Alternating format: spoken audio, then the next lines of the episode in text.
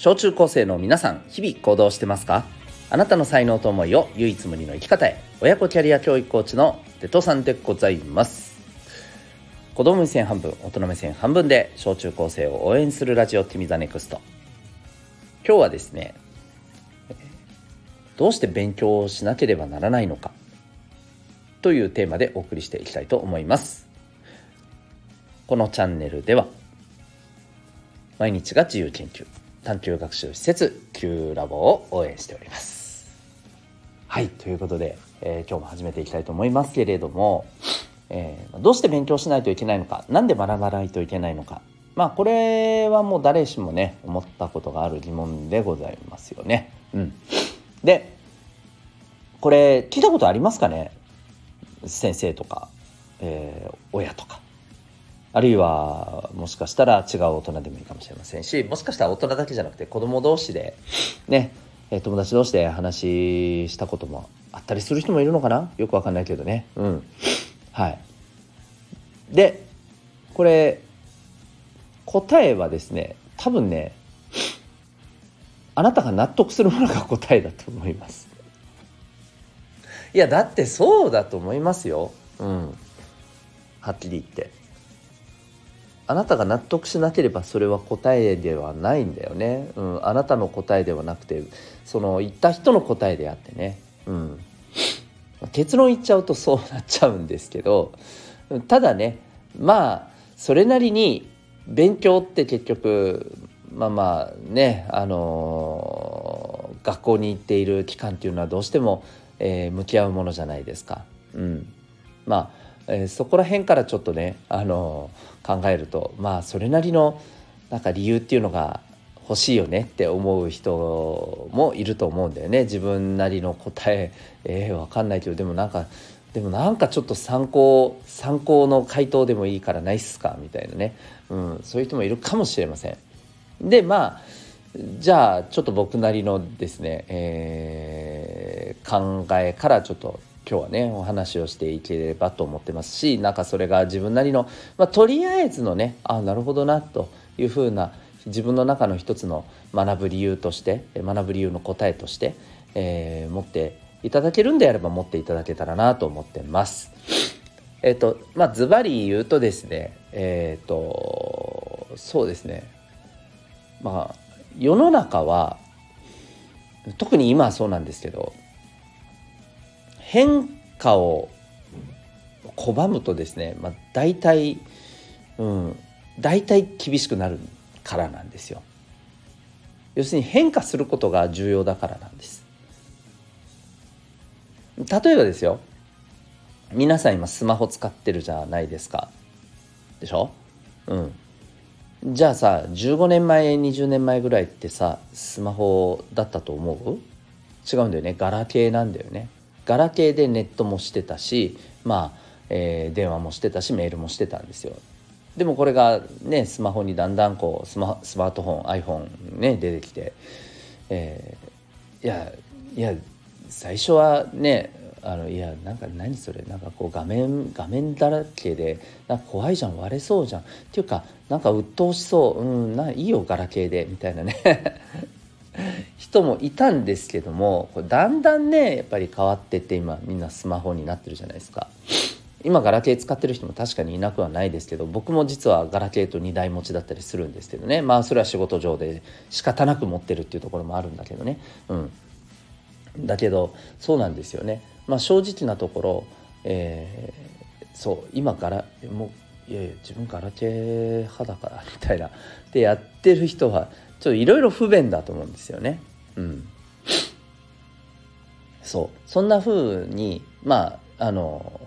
こういう通信機器一つをとってもですねどんどん世の中って変わっていってるわけですよ。ね。少し前には全然なかった、ね、仮想通貨なるものが今普通にね価値を持っちゃってますしね。うん、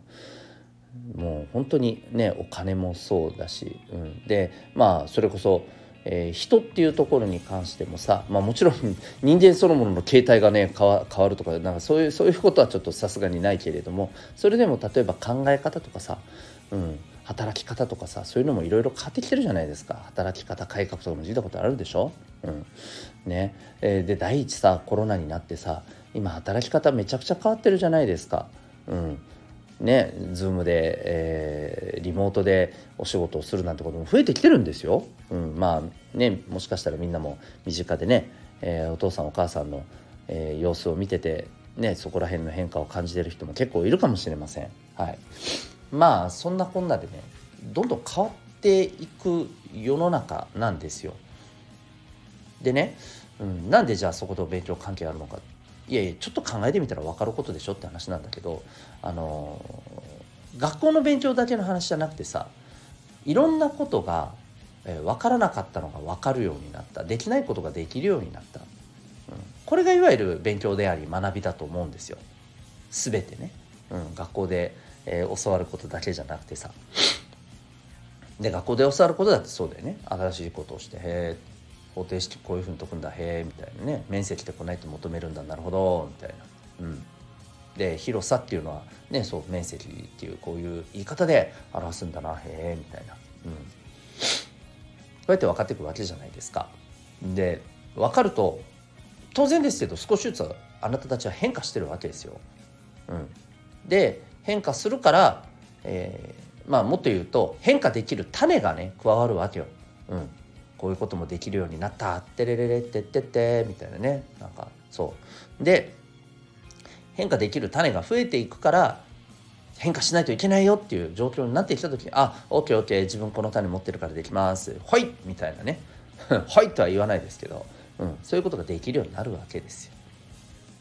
はい、で、えー、分かりますかね？世の中どんどん変化する、はい、変化する種必須です。はい。変化する種を持つにはどうするの？はい学びましょうという話なわけですね。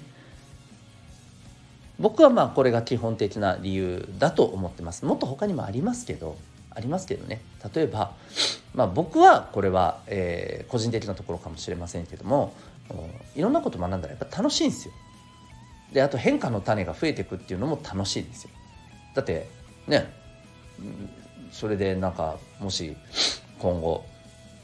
これを活かせる場面が来たらめちゃくちゃ「おお来た!」って感じになりそうじゃないですか。まあ来なくてもはい来なくてもひょっとしたらうんだったらじゃあそのこの今自分が持ってるこの種が、えー、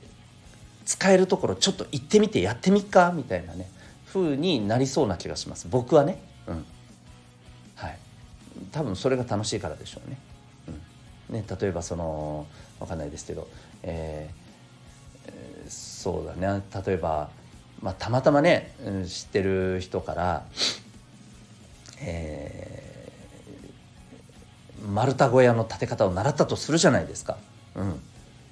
多分ですねわざわざ僕丸太小屋を建てに行きそうな気がします。うん、こんなとこに丸太小屋建ててなんかなんか気が向いたら今日はこっちでちょっと泊まってみよみたいにできたらおもろいなとかね、うん、ここでなんかみんな読んで、えなんかねあのできたら面白いなみたいなねちょっとしたキャンプ的なことできたらいいなとかさ、うん、多分わざわざやりそうな気がするんですよ。なんか面白そうじゃないですか。面白そうじゃないですか。面白いって思うかどうかはねあなた次第だけどさ。うん、そうでまあさっきも言ったけど、うん、結局こういうところも含めて、えー、今僕が言ったこともあなるほどなってえー、思うかもしれませんしうーんいやなんかなんかいや無理みたいな人もいると思うんですよ。だから結局のところ自分で答え見つけるしかないんだけどねこれに関してはね、うん、ただまあある程度客観的に見たところで言うと僕は先に、えー、先に言った方ね。えっ、ー、と変化していくんですよ世の中は。で変化をいやいいです。変化しないです自分は、まあ、もうこのまま1ミリも動きませんっていう人はだんだんだんだん辛くなってくるはずなんですよ。いろんな部分でね、うん、楽しくなくなってくると思うんですよ、うん、だからこそ、えー、学んだ方がいいよっていう話です。でまあもっと言うと学校の勉強だけが学びじゃないっていうのはもう何度もねこのチャンネルで言ってるけれども改めて言っておきます。全てが学びです。はい、だから自分はじゃあこういう学びがしたいんだなっていうところも考えた方がいいと思いますけどね。うん、はい。というわけで、えー、今日はですね、えー、まあ、どうして勉強しなければならないのかという結構根本的な理由を改めてちょっと問い直してみる回でございました。最後までお聴きいただきありがとうございました。あなたは今日どんな行動を起こしますか？また、えー、明日、えー、学びよき一日を